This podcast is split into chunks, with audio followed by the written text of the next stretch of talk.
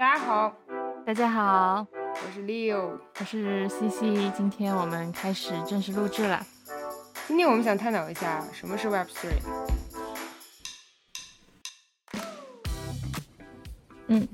好的，那我们接下来就希望给大家这一集是一个简单的对于 Web3 的一个介绍，然后后面呢我们会具体讲一些例子和一些概念，但今天呢就相当于是一个 Web3 的 overview。呃，我们第一个想要讲的话题是为什么 Web3 现在这么受欢迎？为什么它是一个这么火的 industry？我们要不要先下啊整个 Web 发展的一个简单的一个 history？就是大约 Web 一是什么样子，二是什么样子？但 Web 一距离我们很遥远啊，我们都是九五九五后，你是两千年的对吧？然后对，对我们是看不到 Web 一的。但 Web 一，就我我初步了解，就相当于是一个静态的一个。网页就是说，相当于一个 newspaper 一样，还有一个公司发，呃，但是作为用户来说，我们没有权利去更改其中的内容，也就是说，它是只读的。对，那之后呢？呃，我们目前所在的时代，以及我们出生之后应该接触到的网络，就叫 Web 二点零。嗯，二点零呢，就是相当于我们不光是一个读者的一个身份参与，我们也可以发帖子。比如说你玩小红书的时候，你不光可以看别人发的东西，你也可以发自己想要发的东西。它是一个有一定的 interaction，然后它就是嗯，会鼓励，就像播客我们现在所在的一个载体，它也是一个 Web two，呃，因为你可以去上传一些东西，就像我们，我们作为参与者可以上传东西，我们也可以去听别人讲的播客。Web 三的你是怎么理解的？就是明显区别于 Web 一和 Web 二的，比如说是哪些方面？嗯，我觉得它就不再是一个有这种内容所有者的这种观念。就比如说我跟你录这个播客，那我们可能就是这个内容的所有者，然后别人是没有办法，就是对我们的内容做成什么很大的影响。可能大家可以听，可以留言，可以给反馈，但大家并不会说。他们也是这个内容的 owner，但是到了 Web3 之后，你把东西上传到 blockchain，其实没有说什么谁一定就是 own 了这个东西，它其实其实就是去掉了我作为一个中心点的这个概念，这是我对于去中心化的一定理解。呃，去中心化。呃，也就是现在所说的 Web3 的一个核心或者说是优势吧。Two 当中，我可能可以去读，也可以去写，但是 Web，但是我们的数据还是呃被这些中心化的一些平台所 own。但在 Web3 当中，我们自己对自己的数据有一定的一个呃 own 的一个权利，就是我这个数据你想要你想用的话，你需要经过我的同意。对对，还有一部分可能我觉得是。大家对于信息交换的一个体验，就是它是一个没有 stop 的这样子一个 button，它不像 Web Two 一样，我们可以说 push 一个 stop button，我们可以说今天之后我们就，呃，我们就上传之后，Spotify 或者说任何一个审查机构说，OK，我觉得你们这段内容说的不是很 OK 不好，然后他们就可以决定我们的播客要不要上他们的什么。Billboard 榜啊，或者说是前几的榜单，或者说他们甚至都不允许我们上架。但是在 Web 三点零当中是没有一个中心的一个机构，没有说 Apple Podcast 跟我说啊，我觉得你内容不够好，我不让你上。当然，当然这个事情也不存在了，就是没有中间的这样子一个说 Yes or No 的一个 overwhelm 于各种各样 individual 的机构。对，嗯，我们现在也比较流行一个概念，叫什么 DeFi 嘛，它也是什么 Decentralized Finance。它其实跟传统金融行业相比不同的一点，就是说，比如说你现在，即使是你用支付宝或者是微信转账，你其实还是跟中央银行在进行 connection，因为你交换的还是一个呃美元啊或者是人民币啊这样子。对。但是在呃 DeFi 的一个世界当中呢，就说。我们并不需要一个第三方的银行或者是平台作为一个信贷机构的一个担保，我们可以直接，呃，我想转你一个比特币，我就可以直接转，然后而且这种 transaction 呢，它是一个周七天，然后二十四小时即即时生成、即时生效，也不相当于现在很多银行机构它总是很低效率，比如说，呃，朝九晚五，一周只上五天班。Web Three 它到底想实现一个什么样的一个目标？或或许说它是一个怎样的一个未来的一个展望？觉得有哪些例子会比较体现它这个 Web Three 的这种理念应用？我觉得它最重要的功能就是它让 intellectual property IP 的 business model 变化到了一个非常容易去商业化的一个程度。比如说，我们原先可能会追星、追球星梅西或者 C 罗，最近不是世界杯嘛？或者说，我们可能很相信一个理念，环境保护、女权主义，它原先可能就只是一个概念而已。但是因为 Web Three 我们可以用这种 intellectual property 去发行 NFT，然后去聚集大家都有相同理念的人在一起去购买这个 NFT，去真正把它的价值体现出来。这样子的话，大家会就会看到，哎，这个话题它其实是有一定的量化的概念在里面。就比如说，梅西跟 C 罗不是发了自己的 NFT 吗？当时他们的 NFT 价格就往上走了。大家就会有个具象化的发现，哎，如果说他用一种虚拟货币的形式去体现出来它的价值的话，它值多少？当然，这个虚拟货币也是会跟美元有一个类似于汇率的东西在里面。还有比如说像一些呃艺术化的一些理念啊、一些想法啊，还有游戏，他们都可以做成一个，比如说。呃，一个 NFT 是进行一些传播，让更多的人去认识相关的艺术一些理念。我觉得这点还是挺好的。对，在 Web 三当中，人就是变成了一个最大价值的东西，不光是代表 IP 的人，像那些明星，还有就是这些人他们的共同相信点，一种人的凝聚力，在 Web 三当中也是一个很重要的资产。Web 呃，Web Three 还有，比如说它最核心的一个理念不是呃去中心化嘛？去中心化，我们最常规的理解就是说，呃，没有人可以有绝对的至高无上的权利。对，比如说还拿刚才那个 DeFi 的一个例子作为一个呃很好的一个例子，因为钱权这种东西往往都会是绑在一起的。呃，比如说现在除了比如说简单的一些比特币的交易呢？呃，有很多人就把这种 DeFi 的理念去应用到更多的领域，比如说像金融、保险啊、理财啊。嗯。呃，其实其中一个比较好的优势是在于，就是说，嗯，你在 Blockchain 上进行的金融的交易，它其实这些数据是实时公开的，也就是说，用户可以 check 到，比如说像某个 property 或某个 investment，它每一秒的发生的一个变化。从而做出一个及时的一个调配，就是我这现在这部分资产应该去投资哪部分，呃，内部资产是否是应该啊卖出或者是继续买入这样子。我觉得相对于现在传统的金融来说，传统金融有有的时候像一个盲盒一样，谁也不知道里面发生了什么。次相连的，比如说就像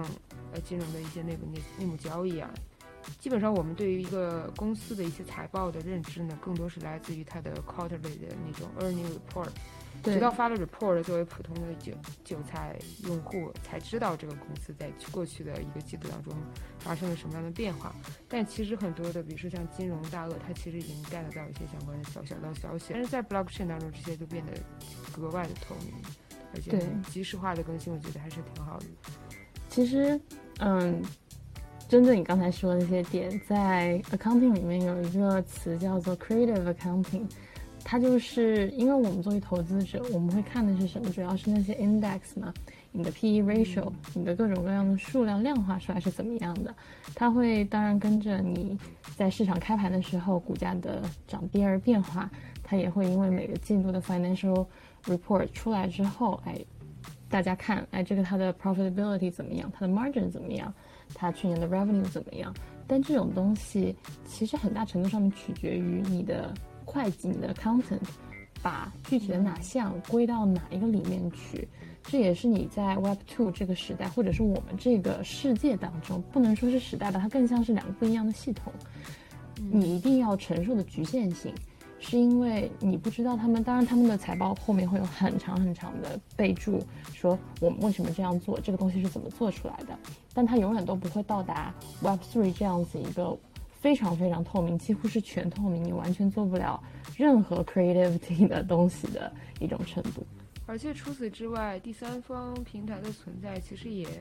剥夺了很多人的一个嗯获取收入的一些手段吧。嗯，就比如说像余额宝，比如你存一万进去，可能你一年也就能得到几百块钱的一个收益。嗯，但是如果你从花呗那借一万的话，你可能一年你付出的利息可能就会达到一千多。其实中间有几百块钱的差，并不是给了用户本身，而是给了这个第三方平台，对吧？所以说，我觉得 blockchain 的话，它去掉了第三方作为中介商赚差价这个环节呢，我觉得作为普通用户，他可以直接得到这一千多的利益。我觉得这点还是很 make sense 的。对，就不让中间商赚差价的这些感觉。对，是的。我们可以接下来就是，其实 Web 三它有自己的平台啦，就像我们知道的 Coinbase 啊、OpenSea 这种用来交易 NFT 的一些平台。其实，呃，就抛开那些成功的 NFT 的项目来说，现在 Web 三领域当中做的最成功的，其实是那一些平台，因为我们都知道，就是股价有涨有跌，那 NFT 也是一样的，你有的时候币值钱一点，有的时候币没有那么值钱，但是作为一个平台，它永远都能从中。赚取手续费，不管说你买入还是卖出，它都是可以抽你手续费赚钱。我觉得这是为什么平台会做得如此成功的一个原因。我们现在谈论了，就是你你举了这个例子，平台可以成功的例子，因为相对于 NFT 的项目，它更趋向于稳定，它可以从各个 NFT 当中抽抽取一部分的利利润嘛。然后我我们可以谈一谈为什么还是有。大部分的 Web3 的 project 是失败的。对，嗯，其实就嗯，比特币算是一个 Web 三跟 Web 二之间，嗯，怎么说呢，有点中间体的感觉。它不能说是纯，就是非常非常 NFT，它跟 NFT 还有一定距离。我们之后也可以单独出一期聊比特币的内容。我觉得很多项目 fail 是因为它的 community 没有维护好。就是大家的信仰崩塌的这个感觉，其实也跟现在的股票市场有点像。如果说你觉得一家公司它做得很好，你也很同意它的一个经营理念，它做的 business model，它的嗯 profit，以及它嗯具体在做做的这个事情是顺应这个世界这个投资者认为他应该做的事情的。也就是为什么这么多这么多事情，就是这么多股价崩塌的事情，是由于他们的 C suite 形象崩塌。大家就觉得，哎，你这个公司的 C suite 都这么垃圾，我为什么还要投你公司？然后之前 Elon Musk 的股票不就跌了吗？我觉得是因为大家发现他对于 Twitter 的员工竟然是这么的不人道，大家就觉得啊，你原先是我的偶像，现在我并不是很相信你所做所说以及。你的公司了，所以说我会不投你。但如果 Elon Musk 实话实说，他要是自己是个 NFT，或者说他自己发了个 NFT 的话，我觉得在那段时间他的股价应该会跌很多。对，它价格会跌很多。是的，就是把呃作为 CEO 的这个形象，可跟他的企业挂，一旦是画了一个很大的一个等等价交换的话，其实是一个不是很。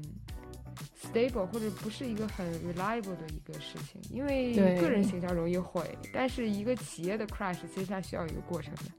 对对对，因为就是推特，你不管怎么样，它的广告业务还是在，它推特这一个 platform 永远都是在，它再跌是跌不到零的，它最低最低最低，当然我们除去特殊情况，比如说现在的 recession，它最低只能够跌到它的所有资产 liquidate 之后的价格。就是它，它就是 fair price 来讲，它不能够跌再多了。嗯，除了你刚才说的原因，我认为还可能有一点，就是说，比如说现在最常听见的，比如说是黑客攻击嘛。呃，拿我们刚才刚才说的 DeFi 事情作为一个举例，毕竟 DeFi 还是建立在一个 blockchain 的技术支技术支持之上的。那 blockchain 它是有很多加密算法，那这个加密算法就可以保证你这个系统的一个安全性。但是随着技术的发展呢，也就是说，现在很多的加密算法其实存在着一些被呃被破解的一个风险，因为黑客的技术也在变变高。之外，它还有一个叫 smart contract 进行一个控制，我们可以之后再聊一下呃智能合约这些相关的话题。嗯但只要是人写出来合约，就肯定会有漏洞嘛。我们区块链跨境进行洗钱啊、偷税漏税这种诈骗事情真是太多了。所以说这个安全性的问题，我觉得在呃 blockchain 或者说在 Web3 的一个呃领域当中，我觉得是一个非常非常值得探讨啊、值得改进的一件事情。对，其实嗯，从我的个人的经历来讲，因为我去年在阿根廷，然后我也有俄罗斯室友，因为俄罗斯现在的经济情况很奇怪，他们呢汇率跟美元你看很稳定，你就觉得哎，怎么这个国家经济都这样，他对美元的汇率还这么稳定？但是我的朋友就跟我说，他们去银行他们是换不出来美元的，那他们怎么办？他们就就是如果需要境外汇款的话，他们汇的其实是比特币。当然，比特币，嗯，还是那句话，它不能算是一个完全 Web 三的产物，但它的确有一定的信仰成分存在。购买比特币的最初那一群人是相信，嗯，就是，嗯，啊，这个是不是不能说？待会儿把它掐掉吧。就是，嗯，一开始购买比特币的那群人是有一个共同信仰，也是为什么这个 community 最后的确做得很大，它的影响力很大。呃，我相信 Terra Luna 就是没有那位韩国人在推特上面如此卖力的吆喝，大家也不会那么愿意去买它。嗯、然后在阿根廷的呢，他们那里也是钱换不出来。因为就是你的官方汇率看起来，它的确是在有 inflation，但是你按官方汇率是换不到美元的，他们就会拿中间以比特币去换，然后再用比特币去购买美元，然后再让别人就是收比特币，然后自己拿美元。那我们就今天简单说了一下优点和呃不是优点，也就是说攻的一个可能性和失嗯败的这些项目的一个大致的原因。我嗯们之后可以再继续聊一聊，比如说具体的一些项目，它为什么会成功啊，为什么会失败啊？我们如何去看待，就如何去评判一个 Web3 的一个 project 是否会成功？嗯，你觉得会，比如说从哪几点考虑会比较 make sense？我觉得第一是它的理念要很稳定，就是嗯，举个例子吧，如果说我粉一个 IP 的呃一个 NFT，结果他这个人塌房了，他可能说一些很不对的言论，或者说他这个人私德有问题，或者说他演的作品不那么好了，那他其实。嗯，那我们这几年在娱乐圈见的塌房现象其实不那么少见，有很多的这种情况。我觉得这样子的 NFT 项目，其实我不会去考虑，因为人是 有人性的影响在里面的。但是我觉得好的 NFT 的话，它会有一个大家都很同意的观点。呃，当然这只是代表我的想法。我觉得平权以及环境保护是大家非常同意的观点，但是你怎么样去把它做好？怎么样去真正的把这个 NFT 用起来，用到汇聚对这个东西有同样的一个观点的一些人，然后再怎么样去用这个 NFT 真正的为你所相信的一些事情，比如说环境保护做贡献，那就是另外一回事情。像之前还有一个很成功的无聊成功这个东西，在 Web 3当中很难很难去定义什么叫成功呢？可能说是一个币。它变得特别特别高，它价格很高，那它成功了。但是谁知道过五年、十年，因为这个东西它就是像一个股市一样的，它会一直在那儿。那谁知道它价格会到哪里去呢？当然，我觉得无聊猿的确呵 呵为相信这个概念的人提供了一个很好的平台，让他们可以在 Discord 上面去交流自己的一些想法。对，你是从呃 Web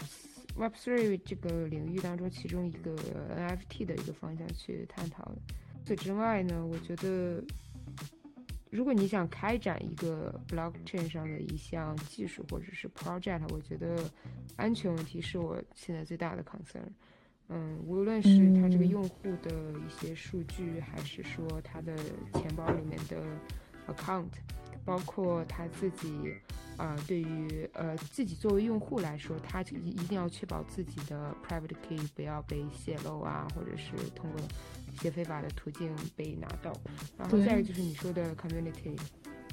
还有一个观点，我认为可能就是说，其实 Web Three 它的核心还是基于 Web Two 之上的。就如何让大家意识到，就说 Web Three 确实会为他们带来一些 benefit，而且这个 benefit 是大于 Web Two 的，就是愿意让他们去放弃现有的已经已经比较 familiar 的一种生活 style，然后转换成另外一种。就这个理念是如何去传输也是很重要的。对，重点还是要让大家看到，哎，这个东西它是真正可以推动我的生活变得更好、更便利，而不是说它只是一个新的理念。因为理念是理念，但是如何更好的利用这个理念，做出真正为整个人类社会往前走的产品，也是一个很重要的东西。就像一开始大家都习惯。打电话发短信，但是后面慢慢有了微信，有了 WhatsApp，有了 Telegram，有了 Facebook Messenger。一开始大家也不会说啊，在社交平台上面分享自己的生活，因为那个时候没有社交平台。但是社交平台的出现，让你跟你的朋友可以时时刻刻都知道，哎，对方最近怎么样，做了什么。是。对对，就比如说像二十年前，大家还是跑东跑西的去银行缴费，现在动一动手指就能汇出去很多钱。嗯，那我们今天就暂时聊这么多，我们可能会在下期或者在下期当中给大家介绍一些具体的一些 project，比如说我们可能会先去想，呃，先去看一些 NFT 的一些 project，了解一下他们的 community，然后有 idea 的话也会及时跟大家分享。下期见，拜拜。